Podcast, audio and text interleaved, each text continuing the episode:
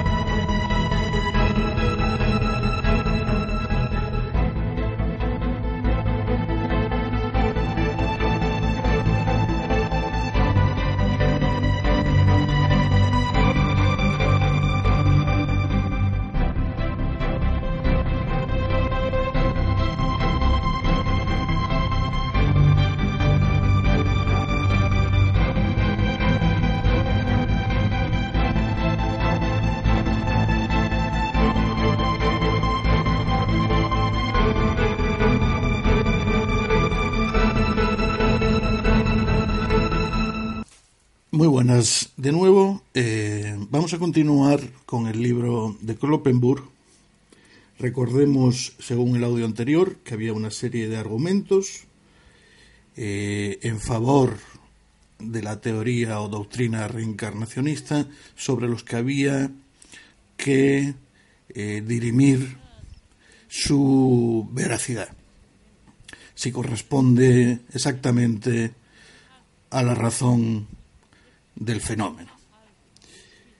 De entre los argumentos eh, destacaba Koloppenburg el argumento específicamente espiritista, hemos visto las líneas generales de la teoría por Kardec, el argumento histórico, en el que va a tratar de los precedentes, sobre todo orientales, el argumento patrístico, es decir, de los primeros eh, padres de la Iglesia centrándose en orígenes, el argumento de los hechos psicológicos, es decir, eh, básicamente la paramnesia, cómo es posible que recordemos cosas que no hemos vivido o que podamos recordar cosas eh, que no hemos vivido o que nos parezca recordar cosas que no hemos vivido,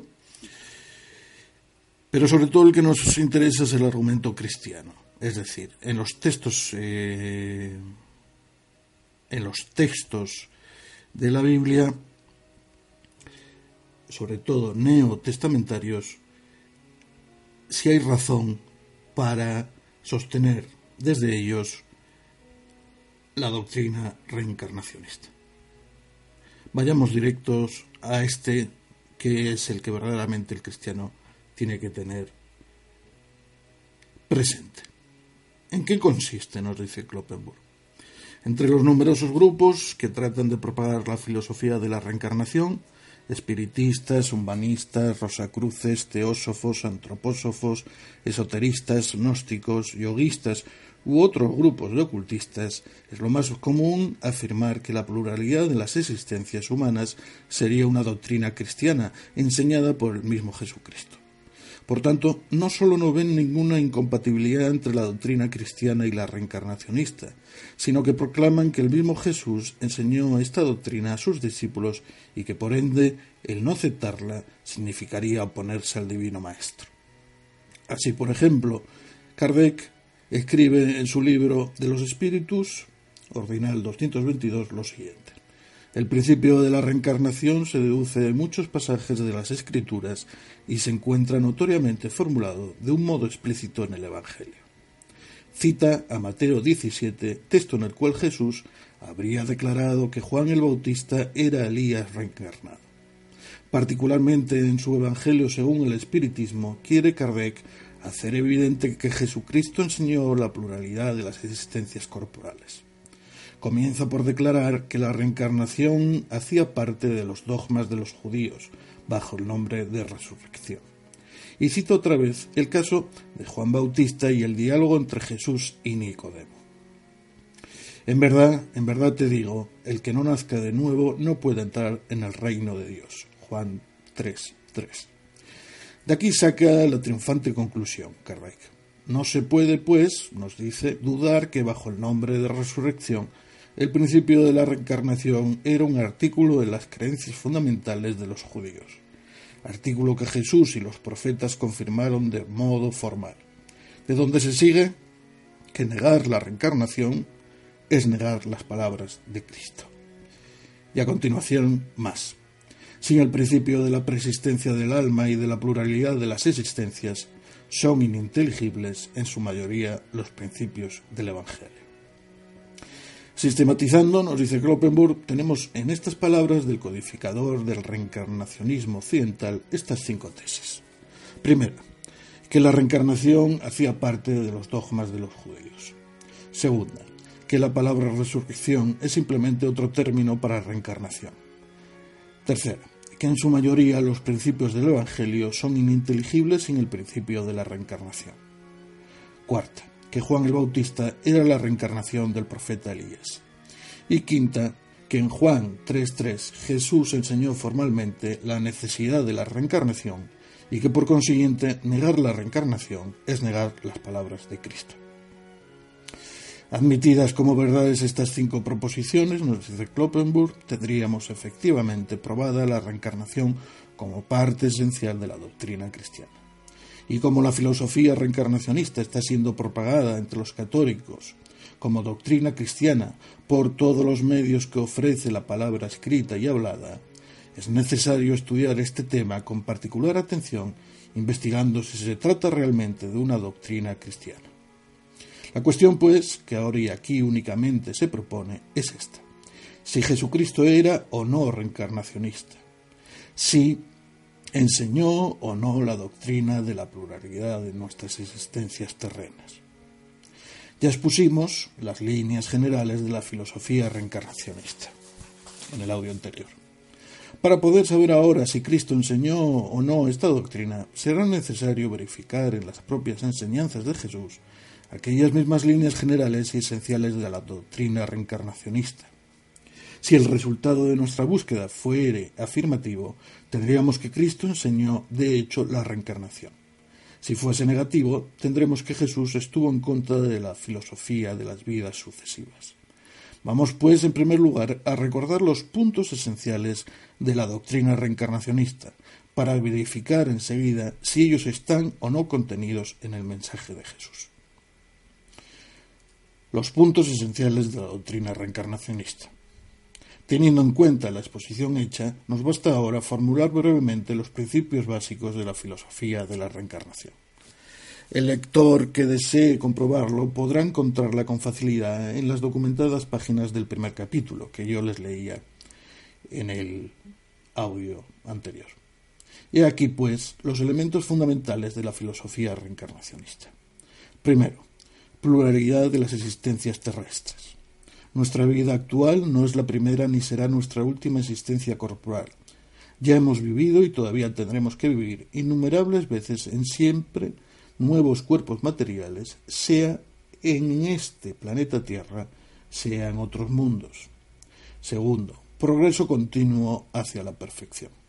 La ley del progreso impele al alma siempre hacia nueva vida y no sólo no permite regreso alguno, sino que ni siquiera admite un estacionamiento definitivo a medio camino y mucho menos acepta un estado definitivo de condenación sin fin. Más siglos, menos siglos, todos llegarán a la perfección final.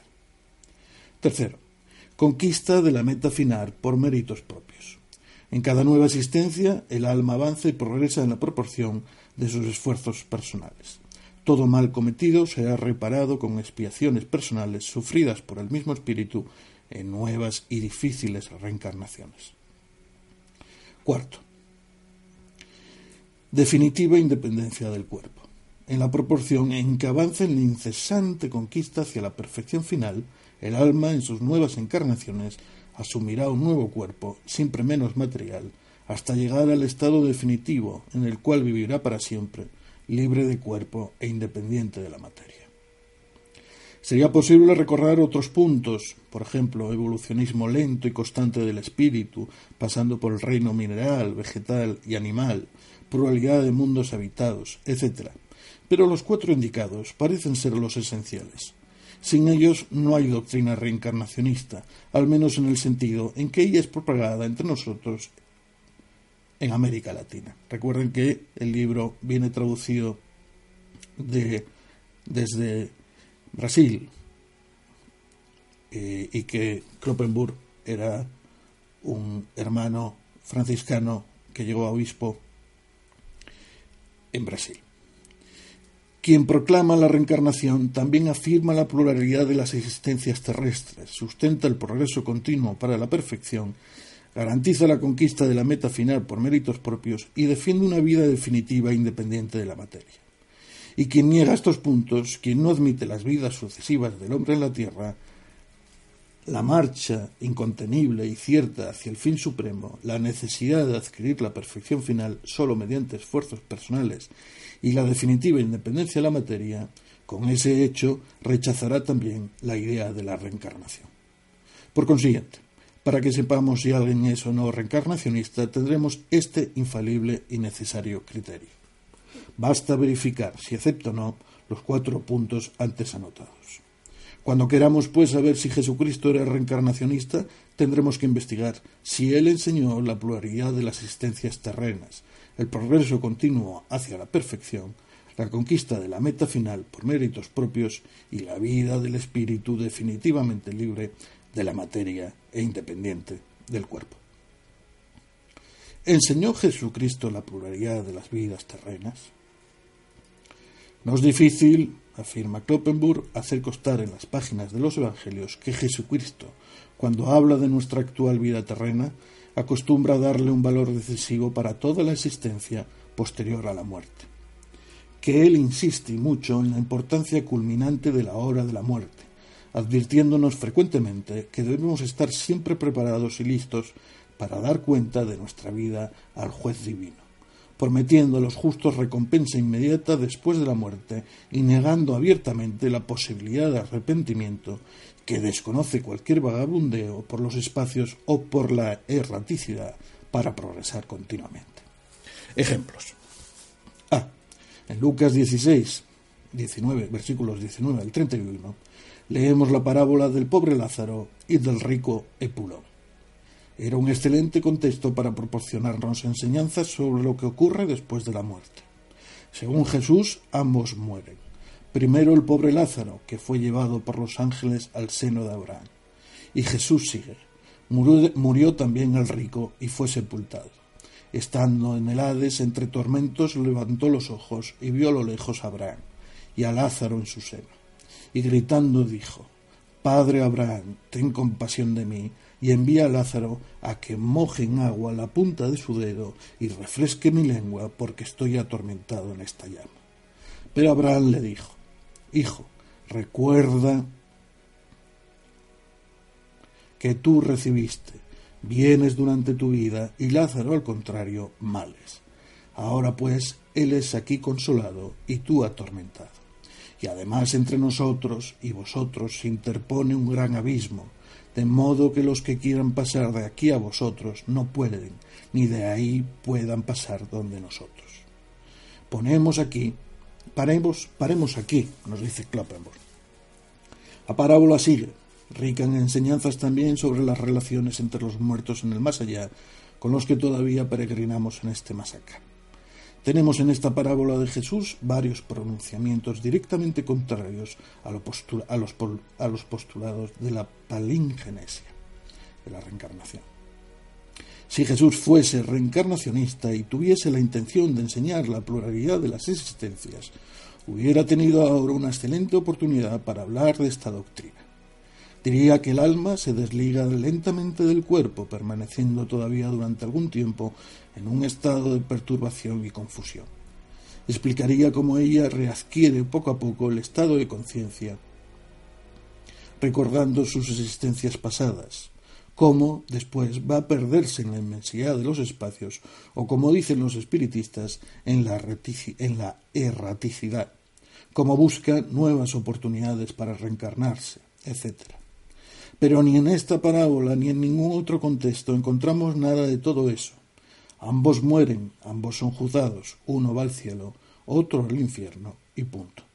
El abismo del versículo 26, así explica la Biblia de Jerusalén, simboliza la imposibilidad, tanto para los elegidos como para los condenados, de cambiar su destino.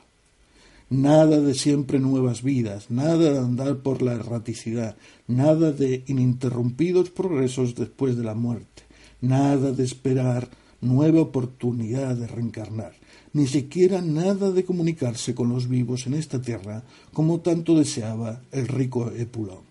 Es que Jesús, al menos en esta parábola, no es ni reencarnacionista, ni espiritista, ni esoterista, ni Rosacruz. B. En Lucas 23, versículos 39 al 43, contemplamos a Jesús colgado en la cruz, en medio de dos ladrones. Es digno de anotar que ambos eran unos malhechores. Uno de ellos, el del lado derecho, lo confiesa abiertamente al reprender a su colega de la izquierda con estas palabras. ¿Es que no temes a Dios, tú que sufres la misma condena? Y nosotros con razón, porque no os lo hemos merecido con nuestros hechos. Ahora bien, este mismo ladrón, Dimas, después de aquella pública confesión de sus crímenes, contrito y arrepentido, se dirige a Jesús con estas palabras. Jesús, acuérdate de mí cuando vayas a tu reino. Y el Señor le responde con una solemne y extraordinaria promesa. Yo te aseguro que hoy estarás conmigo en el paraíso. En aquel mismo día, hoy, si fuese reencarnacionista, Jesús no podría haber hablado en semejantes términos. Podría haber consolado y animado al ladrón, arrepentido más o menos con estas palabras de Alan Kardec. Haces bien en arrepentirte, pues el arrepentimiento es el primer paso hacia la regeneración. Pero no suficiente. Debes tener paciencia, cada uno debe rescatarse a sí mismo. Tú has cometido muchos crímenes, cada falta cometida, todo mal realizado que una deuda contraída que debe ser pagada por el mismo pecador. Ya no puedes hacerlo en esta existencia. Por eso tendrás que reencarnarte más veces. Deberás volver a la tierra en otro cuerpo para espiar y rescatar tus crímenes. Es la ley del karma, que es una inexorable ley de la naturaleza. Pero Jesucristo, nos dice Kloppenburg, habló de otro modo. Lo que el Señor dijo no entra en las categorías reencarnacionistas. Es que Jesús no era reencarnacionista. C. Del mismo modo, sería posible analizar otros numerosos textos del mensaje cristiano. Por ejemplo, la parábola de las diez vírgenes, de las cuales cinco eran vigilantes y prudentes y cinco necias e indolentes, preparadas cuando llegó el esposo. Después golpearán a la puerta gritando, Señor, Señor, ábrenos. Pero el Señor responde, En verdad os digo que no os conozco. Y Cristo saca esta conclusión. Velad, pues, porque no sabéis ni el día ni la hora. Mateo 25, 1. Y otra vez amonesta. Estad atentos y vigilad, porque ignoráis cuándo será el momento. Al igual que un hombre que sale de viaje deja su casa, da atribuciones a sus siervos, a cada uno su trabajo, y ordena al portero que vele, velad por tanto, ya que no sabéis cuándo regresará el dueño de la casa, si al atardecer, o a medianoche, o al cantar del gallo, o de madrugada. No sea que llegue de improviso y os encuentre dormidos. Lo que a vosotros digo, a todos lo digo. Velad. Marcos 13, 33 a 37. Y es más, Estad en vela, orando en todo tiempo, para que tengáis fuerza y escapéis a todo lo que está para venir, y podáis estar en pie delante del Hijo del Hombre. Lucas 21, 36. O también, si no os convertís, todos pereceréis. Lucas 13, 5. D. Particularmente claro es San Pablo, el fiel discípulo y celoso apóstol de Jesucristo, y que nos certifica haber recibido su Evangelio directamente de Jesús. Galatas 1.12. Y aquí lo que escribe a los hebreos. Está establecido que los hombres mueren una sola vez y luego el juicio. Hebreos 9.27. Mueren una sola vez. Enfatiza Clopepur. No más veces, no muchas veces, no un número indefinido de veces. Una sola vez. Es la afirmación explícita de la unicidad de la vida terrestre contra el postulado reencarnacionista de la pluralidad de las existencias. Es, en otras palabras, la condena formal, explícita y clara de la teoría de la metensomatosis.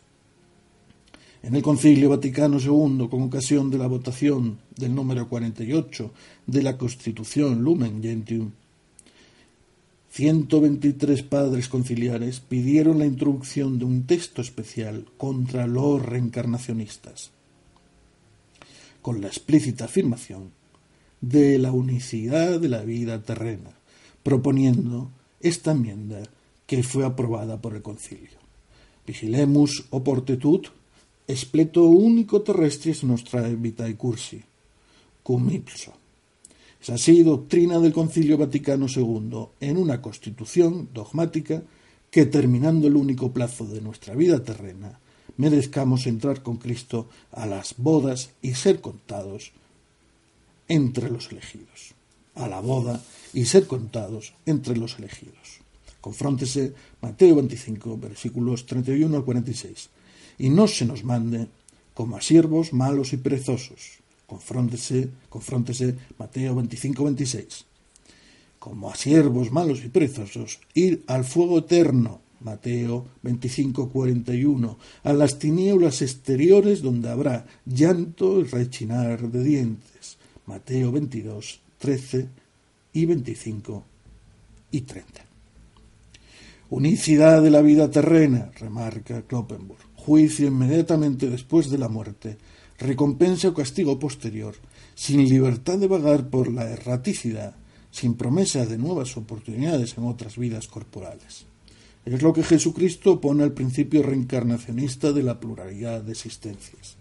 Y es también lo que los reencarnacionistas no son capaces de admitir en el mensaje de, nuestro Señor.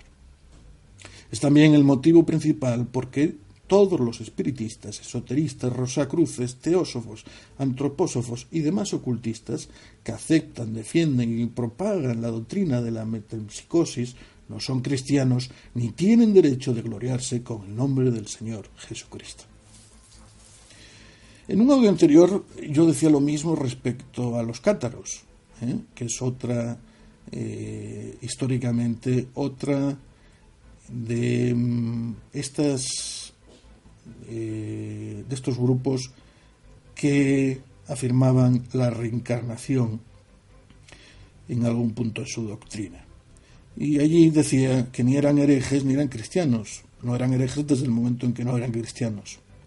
Es evidente que en el momento en, que ellos proclaman su doctrina, las cosas no son como ahora, que en que existe la libertad religiosa. Eh, Europa era cristiana eh, per totum y totum y, cualquier doctrina distinta, pues u orientalista, mazdeísta, zoroastrista, eh, era condenada por hereje.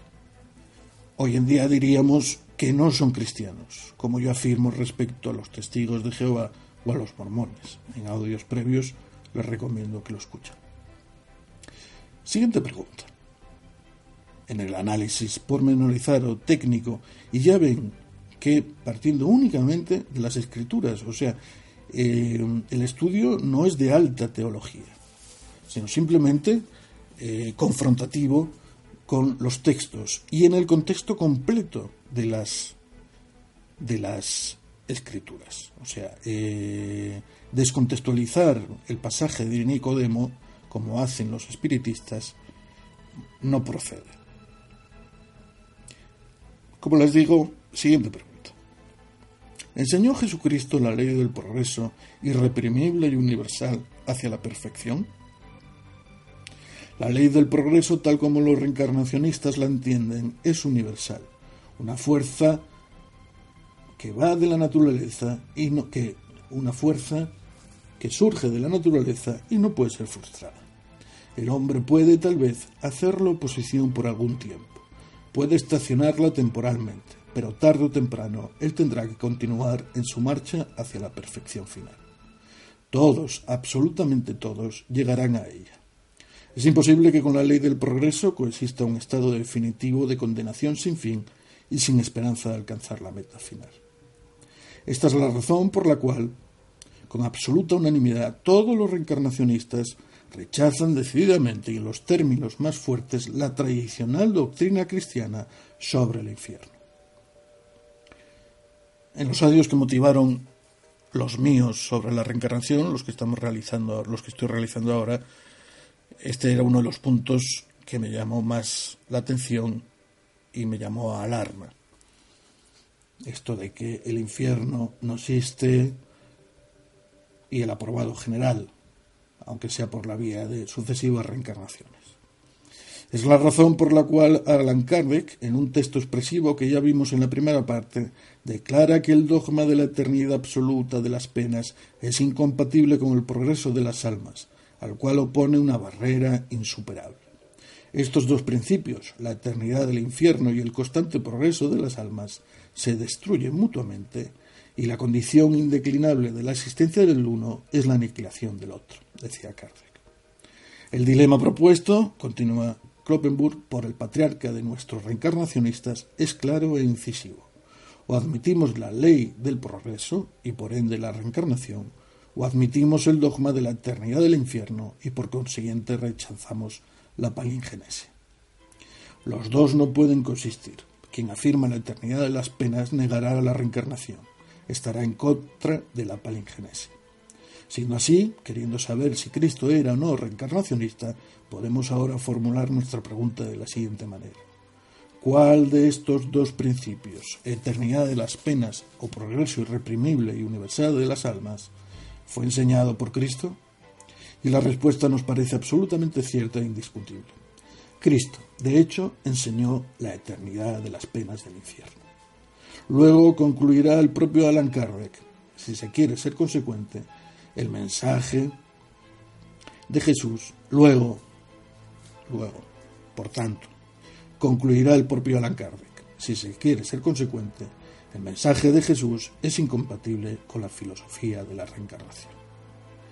Sería realmente prolijo, dice Kloppenburg, citar aquí todos los textos de los cuatro evangelios que los evangelistas ponen en boca del Divino Maestro y que nos hablan de la posibilidad de una condenación eterna. De hecho, Jesucristo no podía haber usado términos más claros e incisivos. En casi todos sus discursos hacía alusión a los posibles tremendos castigos después de la muerte. Sea suficiente recordar que en el juicio final La sentencia definitiva del divino juez sobre los malos será esta. Apartaos de mí, malditos, id al fuego eterno, preparado para el diablo y sus ángeles. Mateo 25, 41. Y Jesús añade, que estos irán a un castigo eterno y los justos a una vida eterna. Mateo 25, 46. En este texto establece Jesús un perfecto paralelo entre la suerte de los justos que es de vida eterna, y la de los malos, que es de castigo eterno. Una y otra es simplemente eterna. Sí, pues, la vida eterna de los justos es sin fin, sin fin será también el castigo eterno de los malos. Pues la misma palabra, en la misma proposición y en igual contexto, debe ser tomada en el mismo sentido. La eternidad en el sentido de duración sin fin es afirmada también por Jesús en Mateo 18, versículos 8 y 9 comparado con el texto paralelo de Marcos 9, 42 a 47. El Eterno de Mateo 18, 8 es descrito en Marcos 9, 43 y 48 como fuego que no se apaga. Ya Juan el Bautista había hablado de un fuego que no se apaga. Mateo 3.12, Lucas 3.17.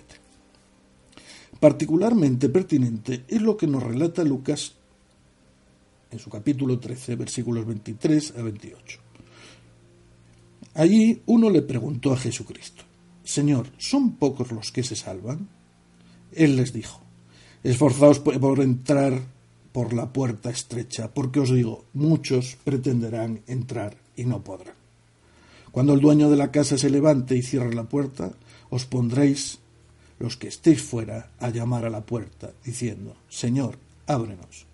Y os responderá, no sé de dónde sois. Entonces empezaréis a decir, hemos comido y bebido contigo y has enseñado en nuestras plazas. Y os volverá a decir, no sé de dónde sois, apartaos de mí todos los agentes de iniquidad. Allí será el llanto y el rechinar de dientes cuando veáis a Abraham, Isaac y a todos los profetas en el reino de Dios, mientras a vosotros expulsen fuera. Son ciertamente palabras severas y muy claras del Señor. No basta tacharlas de los evangelios para entonces proclamar que no habrá la posibilidad de una consideración sin fin después de la muerte. El simple hecho de negar las enseñanzas de Cristo no las cambiará. Contra los que niegan la reencarnación pondera su codificador Kardec. Cualquiera sea la opinión que se tenga de la reencarnación, ya se la acepte o no, no se dejará de sufrirla si existe a pesar de la creencia contraria. Lo esencial es que la enseñanza de los espíritus es eminentemente cristiana. Y poco antes, en el mismo número, les pregunta Kardec si creen que Dios les haya tomado parecer y consultado su gusto para arreglar el universo. Es una consideración muy recta y sana del jefe de reencarnacionista. Pero parafraseando, podríamos decir lo mismo de la doctrina contraria.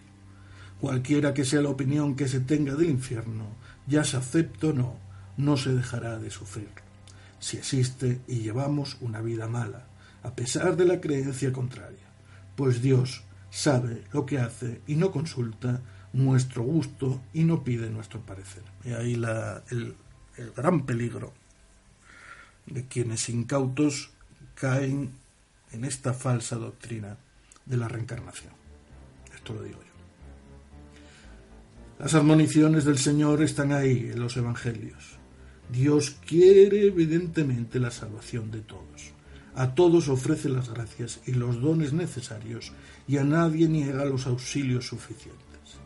Es cierto que sólo irá al infierno el que peca voluntariamente, consciente y gravemente, y muere en ese estado impenitente, obstinado y pertinaz. Estos, sí, irán al castigo eterno. De nada les servirá entonces lloriquear. La respuesta será, no os conozco o no sé de dónde sois. O entonces, según leemos, ya que os he llamado y no me habéis escuchado, he tendido mi mano y nadie ha prestado atención. Habéis despreciado todos mis consejos, no habéis hecho caso de mis reprensiones.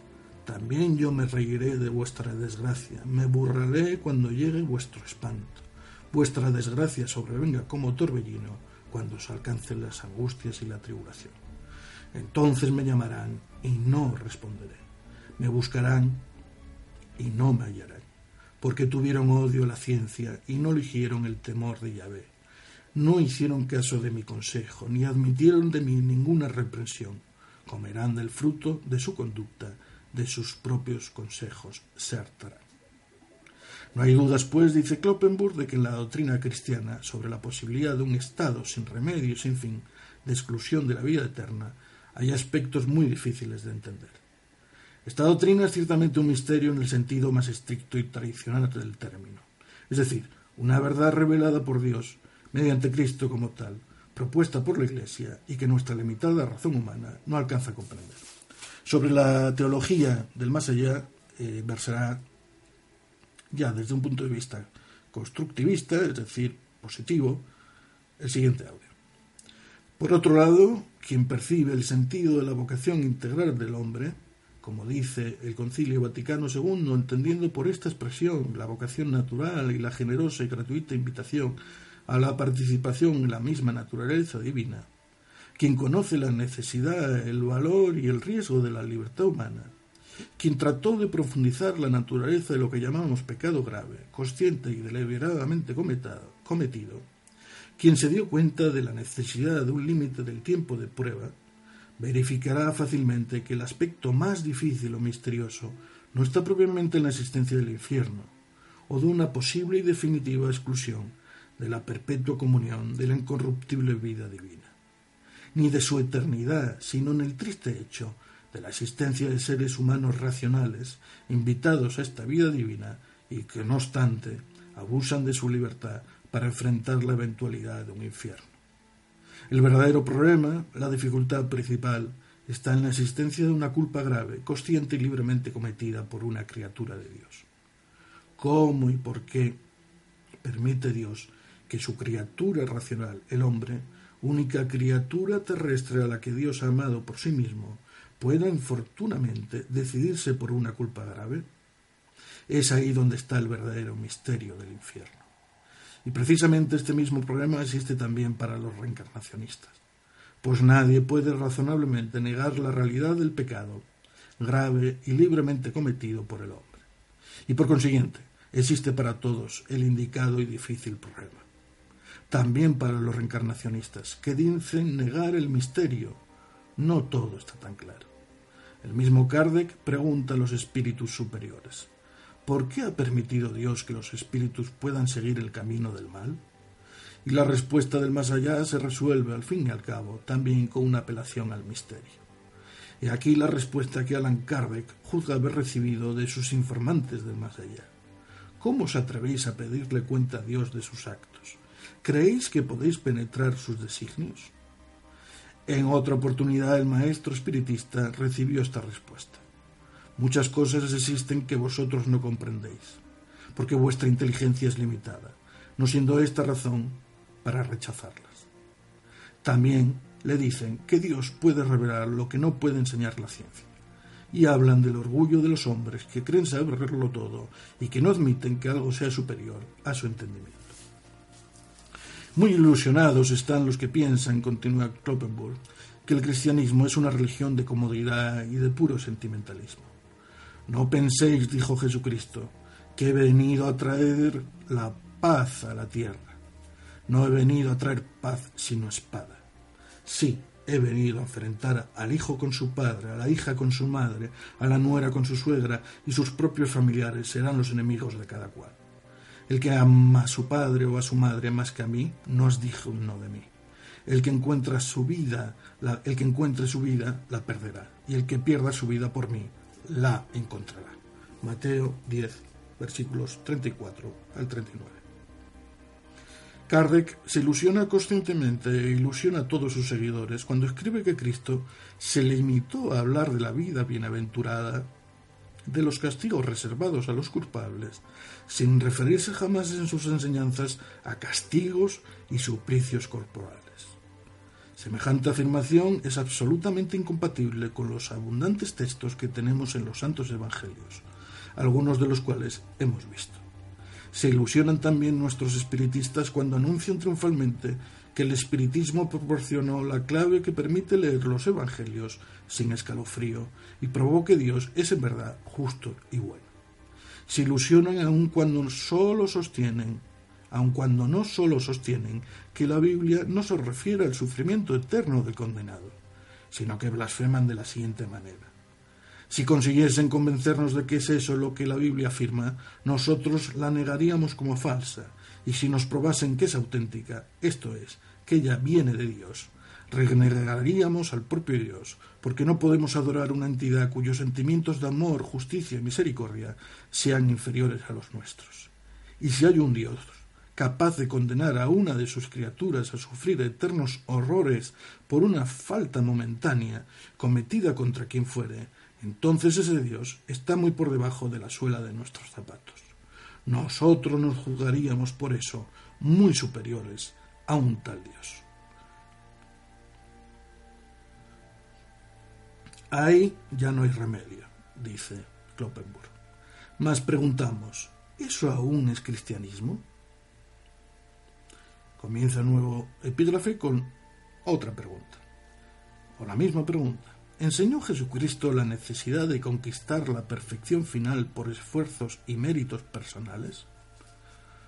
Según los reencarnacionistas, el alma o espíritu debe reencarnarse principalmente por dos motivos, para espiar sus pecados y para progresar incesantemente.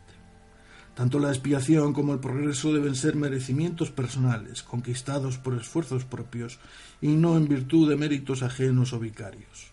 No, la misión de Cristo no era rescatar con su sangre los crímenes de la humanidad la sangre, aunque sea de Dios, no sería capaz de rescatar a nadie. Cada cual debe rescatarse a sí mismo, rescatarse de su ignorancia y del mal. Es lo que los espíritus en miles de mensajes afirman en todas las partes del mundo, escribe León Denis. En la revista oficial, máximo órgano de la propaganda reencarnacionista del Brasil, Reformador, se enseña. La salvación no se alcanza por la gracia ni por la sangre derramada por Jesús en el madero sino que la salvación es fruto del esfuerzo individual que cada uno emplea en la medida de sus fuerzas.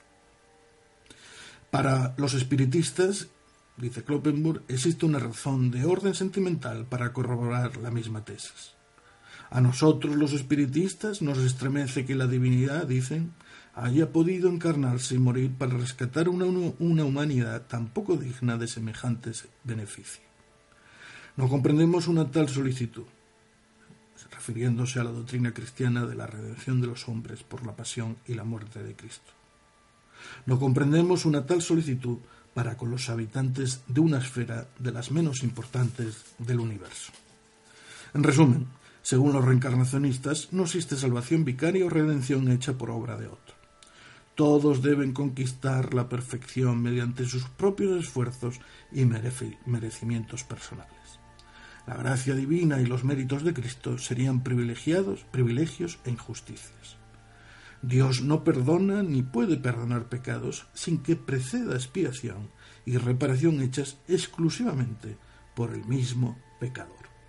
Alan Kardec, El cielo y el infierno, página 90, y El libro de los espíritus, páginas 446 y 450. Esta es la esencia de la soteriología reencarnacionista. Soteriología, recuerden que es la ciencia en torno a la redención y salvación. Por eso se dice que, el, que Juan, el Evangelio de Juan, es el más soteriológico de todos, más simbólico en este sentido. Ahora bien, dice Kloppenburg, estos postulados son, otra vez, totalmente incompatibles con la gran novedad del Evangelio, con la buena nueva, con el meollo mismo de la buena noticia, que consiste precisamente en esto. Cristo, por su vida, pasión, muerte y resurrección, reconcilió a la humanidad con Dios, satisfaciendo superabundantemente por los pecados de todos los hombres y de todos los tiempos. Es la médula del mensaje cristiano, está en todas las páginas. Es el mensaje que los profetas predijeron, que los ángeles anunciaron en la primera noche de Navidad, que el mismo Jesucristo proclamó. Es sobre todo el mensaje que los apóstoles llevaron después a todas las gentes del mundo. De ahí la firme doctrina del Concilio Vaticano II. Nadie por sí y por sus propias fuerzas se libera del pecado y se eleva sobre sí mismo. Nadie se libera completamente de su debilidad o de su soledad o de su esclavitud.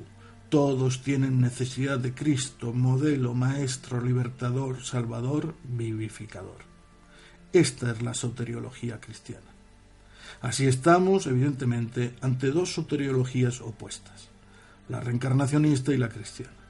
Una defiende la autorredención, otra la, otra la heterorredención. Ambas se excluyen por naturaleza, siendo absolutamente imposible su coexistencia en una misma persona.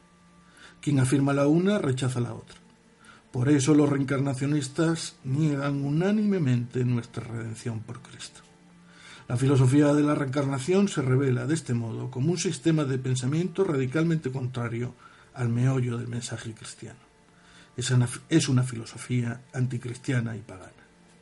Este radical rechazo de nuestra redención por Cristo tiene inevitablemente como consecuencia negar todo cuanto está íntimamente unido a esta redención o todo lo que de ella depende, como la Iglesia que continúa la obra de la salvación y los sacramentos que sólo tienen sentido y eficacia en el misterio pascual. De hecho, los reencarnacionistas no admiten nuestra doctrina cristiana sobre la gracia divina, sobre la Iglesia y sobre los santos sacramentos, pero afirman que son cristianos. ¿Enseñó Jesucristo una vida definitivamente independiente del cuerpo? Sostienen los reencarnacionistas, continúa Kloppenburg, que el alma, o como ellos prefieren decir el espíritu, llegado finalmente a la perfección, vivirá para siempre libre de cuerpo material. Esto ya fue expuesto en el primer capítulo, en el audio breve. Coherentes con sus principios, ellos rechazan decididamente la doctrina de la resurrección de la carne. Esto es, que el alma volverá a vivificar el mismo cuerpo para luego, unida al cuerpo, vivir eternamente. De hecho, también estas dos doctrinas, vida definitivamente independiente del cuerpo y vida definitiva en el cuerpo resucitado, se excluyen mutuamente. Quien sostiene la una lógicamente rechaza la otra. Ahora bien, en esta cuestión Jesucristo tiene una posición doctrinal muy clara. Se sabe que precisamente en su tiempo la doctrina sobre la resurrección fue uno de los puntos de mayor controversia entre los saduceos que la negaban y los fariseos que la afirmaban. Y Jesús se puso muy claramente en favor de la resurrección y defendió contra las objeciones ridículas de los saduceos lo siguiente. Mateo 22, 23, 24. Llega la hora en que todos los que estén en los sepulcros oirán su voz, y los que hayan hecho el bien resucitarán para la vida, y los que hayan hecho el mal para la condenación. Juan 5, 28, 29. También los apóstoles, instruidos por su Maestro Divino, anunciarán abiertamente y muchas veces esta doctrina. Véase Hechos 4, 2, 17, 32, 26, 23, 6 y siguientes, 24, 15, 26, 23, etc. San Pablo dedica todo el largo capítulo de su primera carta a los Corintios a la defensa y explicación de la resurrección. Y nos dice, si no hay resurrección de los muertos, tampoco Cristo resucitó. Y si no resucitó Cristo, vana es nuestra predicación, vana también nuestra fe. Y somos convictos de falsos testigos de Dios porque hemos atestiguado contra Dios que resucitó a Cristo, a quien no resucitó si es que los muertos no resucitan. Porque si los muertos no resucitan, tampoco Cristo resucitó. Y si Cristo no resucitó, vuestra fe es vana. Estáis todavía en vuestros pecados. Primera de Corintios 15, 13 a 17. Y después el apóstol le explica la transformación por la que pasa el cuerpo resucitado. Lo que tú siembras no revive, sino muere. Y lo que tú siembras no es el cuerpo que va a brotar, sino un simple grano de trigo, por ejemplo, o alguna otra semilla. Y Dios le da un cuerpo a su voluntad, a cada semilla un cuerpo peculiar. Se siembra corrupción, resucitará incorrupción. Se siembra vileza, resucita gloria. Se siembra debilidad, resucita fortaleza se siembra un cuerpo material, resucita un cuerpo espiritual. Por todo eso, los cristianos, desde el tiempo de los apóstoles, profesan su fe con estas palabras. Creo la resurrección de la carne. Matiza Kloppenburg. Conviene aquí dar una rápida aclaración con relación a una dificultad que los reencarnacionistas no se cansan de repetir. tratando de ridiculizar nuestra fe y esperanza cristianas en la resurrección, recuerdan que los cuerpos se deshacen, se transforman y pasan a constituir otros cuerpos. Es este el motivo por el cual el mismo Alan Kardec piensa que la ciencia demuestra la imposibilidad de la resurrección. En lo que efectivamente puede haber cierta dificultad, dice Kloppenburg, es en la afirmación de la identidad del cuerpo resucitado con el actual. Esta identidad es afirmada por Cristo, por los apóstoles y por la Iglesia. Por ejemplo, en el cuarto concilio de Letrán de 1215, la Iglesia nos enseña, resucitarán con sus propios cuerpos que ahora tienen. Pero no es necesario afirmar una identidad material absoluta, como si todos los átomos y moléculas que alguna vez hicieron parte de nuestro cuerpo tuviesen que volver para formar el cuerpo resucitado. Las fuentes de nuestra fe cristiana no nos llevan a esta conclusión. la primera carta de Corintios se insinúa lo contrario. Hoy conocemos el fenómeno biológico del metabolismo, según el cual el cuerpo humano, el cuerpo humano, por la constante asimilación y desasimilación de las sustancias, de tiempo en tiempo se renueva enteramente, de tal manera que los átomos o las moléculas que hace años integraban nuestro cuerpo, hoy ya están totalmente sustituidos por otros. Y no obstante afirmamos con razón que nuestro cuerpo de hoy es idéntico al de hace 10 o 20 años. Es una identidad material relativa pero verdadera. Por consiguiente, para que podamos conservar una verdadera identidad corporal, no es necesario retener siempre los mismos elementos materiales. La dispersión de la materia no imposibilita la identidad material del cuerpo humano. Lo demás con relación al cuerpo resucitado lo dejamos tranquilamente a la omnipotencia divina. Al responder a las dificultades de los saduceos contra la resurrección, Jesucristo les dijo muy acertadamente, estáis en un error por no entender las escrituras ni el poder de Dios. Mateo 22, 29. Lo mismo diría a los reencarnacionistas y a otros modernos negadores de la resurrección. En este sentido, el Concilio Vaticano II confiesa, ignoramos el tiempo en que se hará la consumación de la Tierra y de la humanidad. Tampoco conocemos de qué manera se transformará el universo. Lo que nos fue revelado, y de verdad es lo más importante, es que habrá resurrección. El cuándo y el cómo son cuestiones secundarias. Así, Dios nos enseña que nos prepara una nueva morada y una nueva tierra donde habita la justicia y cuya bienaventuranza es capaz de saciar y rebasar todos los anhelos de paz que surgen en el corazón humano.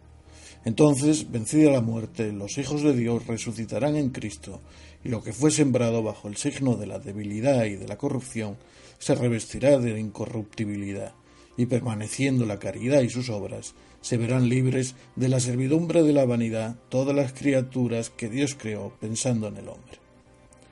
Nos dice por su parte, Alan Kardec, que los judíos designaban con el término resurrección lo que el espiritismo más juiciosamente llama reencarnación. El Evangelio, según el espiritismo, página 67. Es una afirmación arbitraria, dice Kloppenburg, sin seriedad y sin fundamento. No se conoce un solo elemento que nos permita establecer esta identidad. Es evidentísimo que las resurrecciones narradas por la Biblia, la de Elías que resucita al hijo de la viuda de Sarepta, la de Eliseo que resucita al hijo de Sunamita, la de Jesús que resucita al joven de Naín, a la hija de Jairo o a Lázaro, todo eso no tiene nada de común con lo que hoy los espiritistas y otros ocultistas entienden por reencarnación. Ni los judíos pensaban en reencarnación cuando Jesús les anunciaba que después de tres días habría de resucitar.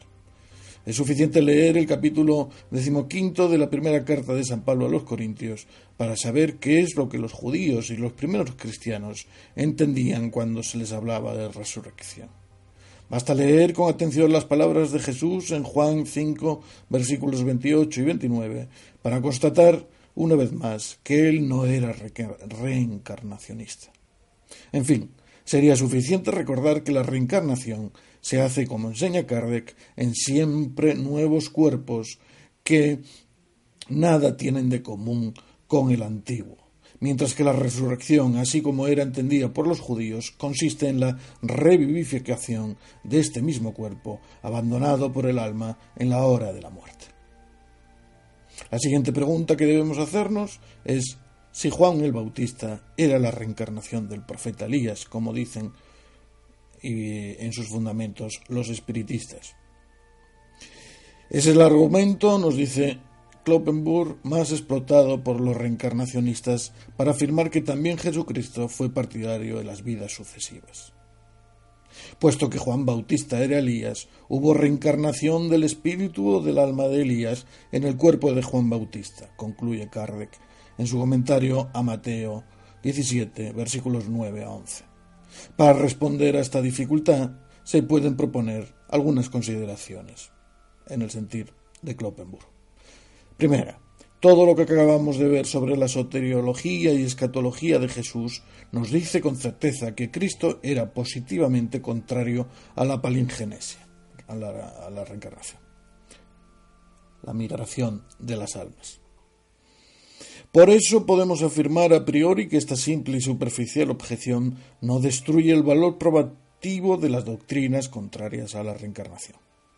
Segunda, se puede conceder que, de hecho, existe una relación entre el intrépido Juan el Bautista, precursor de la primera venida de Jesús, y el corajudo profeta Elías, el anunciado precursor de la segunda venida de Cristo. Ya el ángel que vino a anunciar a Zacarías el nacimiento de Juan explicó lo precederá con el espíritu y el poder de Elías. Lucas 1, 17. Refiriéndose a este texto, escribió San Agustín que sólo la perversidad herética pudo ver ahí una afirmación de la reencarnación. San Agustín, Inepta, Teugen 4, 18. Tercera. Sabían los escribas que, según la profecía de Malaquías 3.23, la aparición del Mesías sería preparada por Elías. Ahora bien, Jesús de Nazaret declaraba ser el Mesías. ¿Cómo era eso posible si Elías todavía no había aparecido? Esta era la formidable objeción que Jesús que hacían contra la autenticidad de la misión, de la misión mesiánica de Jesús. Mateo 17:10. De hecho, confundían dos apariciones efectivas de Cristo, la primera como redentor y la segunda como juez.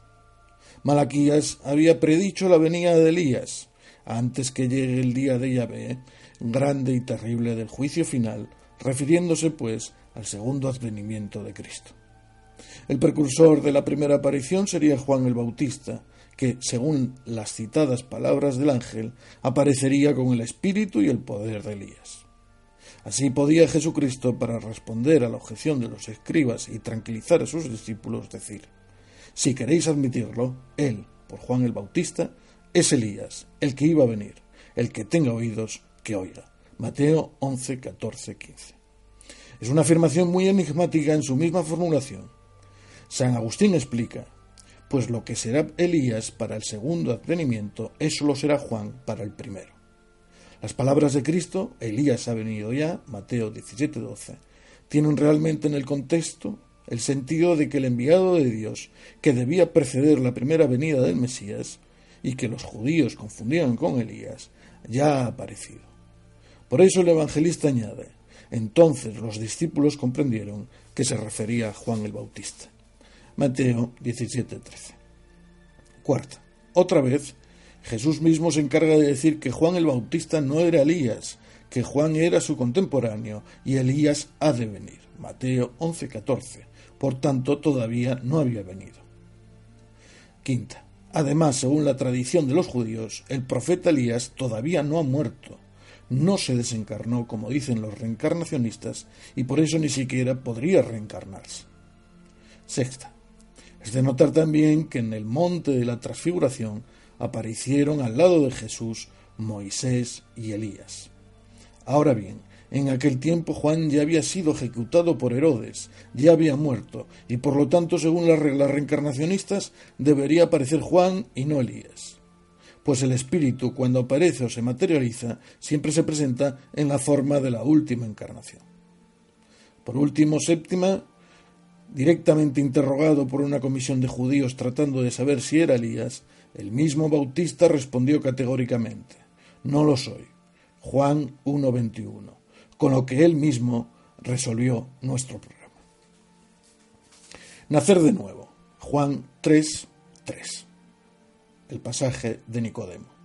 Sobre Nicodemo tenemos meditaciones al encuentro con Jesús, un audio previo que quizá eh, recupere entre este y el de la teología del más allá, donde el mismo Miguel de Unamuno, el mismísimo Miguel de Unamuno, se adentra en el pasaje en el sentido que nosotros vamos a entender y se ha de interpretar según la sana doctrina evangélica. Nacer de nuevo. Sostiene Alan Kardec que las mismas palabras de Jesús no dejan dudas sobre este particular y cita a Juan 3, versículos 3 a 7. Jesús respondiendo a Nicodemo dice, pues en verdad, en verdad te digo, que quien, no, nace de nuevo no puede ver el reino de Dios. Por tanto, no extrañes que te haya dicho, te es preciso nacer otra vez. Estas palabras de Jesús a Nicodemo podemos encontrarlas anunciadas en grandes letras en los centenares de revistas reencarnacionistas, como si fueran la indiscutible afirmación de la reencarnación. Sin embargo, el texto y su sentido no son tan evidentemente en favor de la pluralidad de las existencias terrenas. En este sentido, la traducción, tal como es presentada, basada en el texto de la Vulgata, no es tan exacta. San Juan escribió su Evangelio en griego. La expresión que interesa en este caso es nacer de nuevo. En el original griego tenemos anocén, que quiere decir nacer de lo alto. Por eso la traducción exacta del texto sería el que no nazca de lo alto no puede ver el reino de Dios. Lo mismo en el versículo séptimo. 7. No te asombres de que te haya dicho, tenéis que nacer de lo alto. Así, en su sentido original, etimológico, el texto no tiene que ver nada con la reencarnación. Y si leemos el texto en su contexto, veremos que el mismo Nicodemo no lo había entendido bien y por eso pidió nueva explicación. Jesús entonces explica su pensamiento. Esto es lo que nos omiten eh, esto forma parte de mi opinión, aunque lo va a ratificar Kloppenburg inmediatamente. Esto es lo que no tienen tan presentes los espiritistas. En verdad, en verdad te digo, el que no nazca del agua y del espíritu no puede entrar en el reino de Dios. Lo nacido de la carne es carne, lo nacido del espíritu es espíritu. No te asombres de que te haya dicho, tenéis que nacer de lo alto. Jesús pues insiste, es necesario nacer de lo alto pero por medio del agua y del Espíritu. Era una evidente alusión al bautismo y a su necesidad absoluta. También en otros lugares, la Sagrada Escritura nos habla de esta necesidad de una nueva vida, de una especie de regeneración espiritual, que empero no tiene ninguna afinidad con la reencarnación corpórea. Habéis sido, así, enseñados conforme a la verdad de Jesús, a despojaros en cuanto a vuestra vida anterior del hombre viejo que se corrompe siguiendo la seducción de las concupiscencias, a renovar el espíritu de vuestra mente y a revestiros del hombre nuevo, creado según Dios en la justicia y santidad de la verdad. Efesos 4, 20, 24. Y a los colosenses escribe el apóstol, despeojaos del hombre viejo con sus obras y revestíos del hombre nuevo, que se va renovando hasta alcanzar un conocimiento perfecto, según la imagen de su Creador. Colosenses 3, 9, 10. Jesús mismo había dicho, yo os aseguro, si no cambiáis y os hacéis como los niños, no entraréis en el reino de los cielos. Mateo 18, 3. Por eso el sacramento del bautismo instituido por Jesucristo con frontes de Mateo 28, 19 y Marcos 16, 16, pero negado por los reencarnacionistas, fue siempre llamado sacramento de la regeneración, del agua y del espíritu, acuérdense. San Pablo nos da un eco fiel de las palabras de Cristo a Nicodemo y nos ofrece la verdadera doctrina cuando escriba a Tito pues también nosotros fuimos en algún tiempo insensatos, desobedientes, descarriados, esclavos de toda suerte de pasiones y placeres, viviendo en malicia y envidia, aborrecibles y aborreciéndonos unos a otros. Mas cuando se manifestó la bondad de Dios nuestro Salvador y su amor a los hombres, Él nos salvó, no por obras de justicia que hubiésemos hecho nosotros, mediante las reencarnaciones, pone entre paréntesis Kloppenburg, sino según su misericordia, por medio del baño de regeneración y de renovación del espíritu. Santo que Él derramó sobre nosotros con largueza por medio de Jesucristo nuestro Salvador, para que, justificados por su gracia, fuésemos constituidos herederos en esperanza de vida eterna. Tito 3, 3, 7, Gálatas 3, 27, Primera de Corintios 6, 11. Por eso para San Juan, quien fue bautizado, nace de Dios. Juan 2, 9. Primera de Juan es una carta, es un epístola. 2, 9. Eso es nacer de nuevo, o mejor, nacer de lo alto. Ratifica así Kloppenborg pero no es ni de lejos la reencarnación de los ocultistas de nuestro tiempo. Con lo que se concluye. Lo siguiente con el autor al que hemos seguido en estos dos audios. Sostienen los reencarnacionistas que sin el principio de la persistencia del alma y de la pluralidad de las existencias son ininteligibles, en su mayoría, los principios del Evangelio. Creemos que después de todo lo que acabamos de ver, Podemos invertir ahora la frase y concluir. Si admitimos la pluralidad de las existencias terrenas, la garantizada salvación final de todos los hombres, la necesidad de conquistar la perfección por esfuerzos y merecimientos propios y personales, y la vida espiritual definitivamente independiente del cuerpo, si en suma admitimos el principio de la reencarnación, entonces sí, entonces sí, son de hecho ininteligibles en su mayoría las verdades del Evangelio. La palabra reencarnación está preñada de postulados, presupuestos, principios y conclusiones directamente opuestos al mensaje evangélico. En verdad sería difícil encontrar otro término tan cargado de elementos contrarios a la doctrina cristiana. En un solo vocablo están comprendidas las más radicales herejías, herejías contra nuestra santa fe, la reencarnación. Y así termina Kloppenburg y desde la fuente primaria que nos interesa, para el argumento cristiano, para el mensaje cristiano, concluimos entonces con él que no cabe para el cristiano creer, ni siquiera soslayadamente, pretender la existencia de una reencarnación conforme a los textos evangélicos. Y a una falsa tradición judía que hemos descartado con Kloppenborg.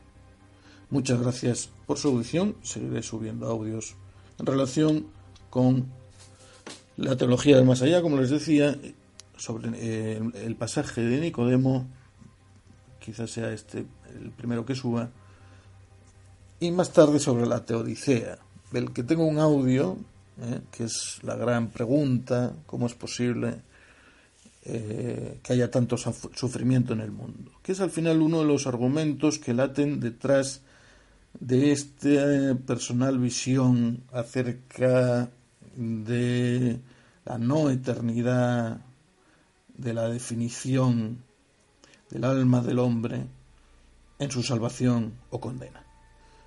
Muchas gracias de nuevo por su audición.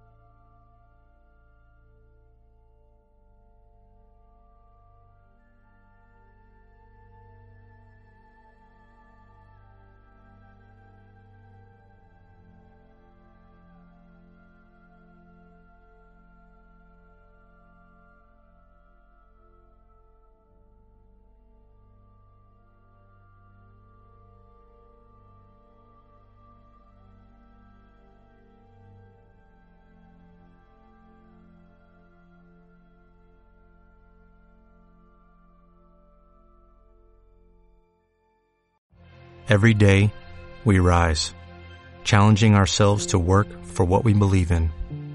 At U.S. Border Patrol, protecting our borders is more than a job. It's a calling. Agents answer the call, working together to keep our country and communities safe. If you are ready for a new mission, join U.S. Border Patrol and go beyond. Learn more at cbp.gov slash careers.